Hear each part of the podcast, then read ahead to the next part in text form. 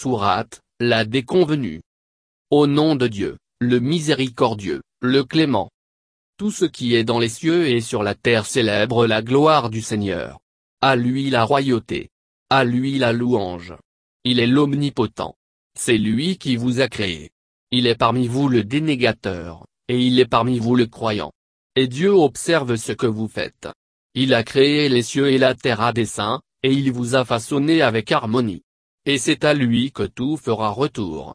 Il sait ce que recèlent les cieux et la terre, et il sait ce que vous dissimulez et ce que vous divulguez, car Dieu sait ce que recèlent les cœurs.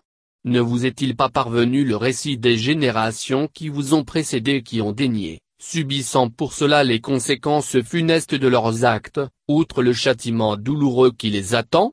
Il en est ainsi, car lorsque leur messager venait à eux, porteur de preuves explicites, ils disaient, des hommes semblables à nous pour nous guider Daignant ainsi les signes qui leur avaient été montrés, et se détournant d'eux.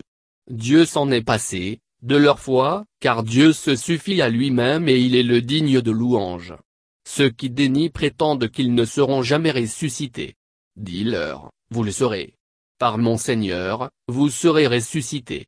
Et ce que vous avez fait vous sera rappelé. Cela est chose aisée pour Dieu. Croyez alors en Dieu, en son messager et en la lumière, le livre, que nous avons révélé.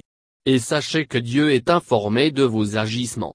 Le jour où il vous rassemblera en ce jour du grand rassemblement, ce jour-là sera celui de la déconvenue.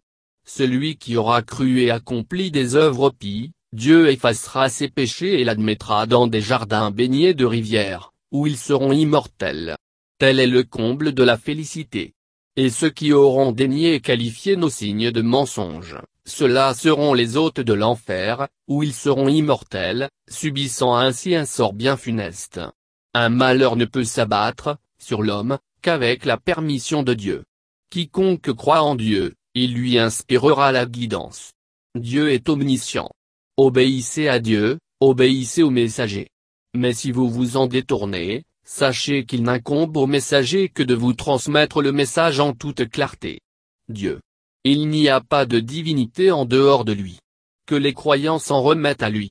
Ô vous qui croyez.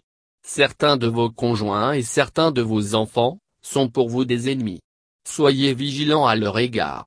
Mais si vous leur faites grâce, si vous renoncez à tirer vengeance d'eux, et si vous leur pardonnez, Dieu sera, à son tour, indulgent et clément.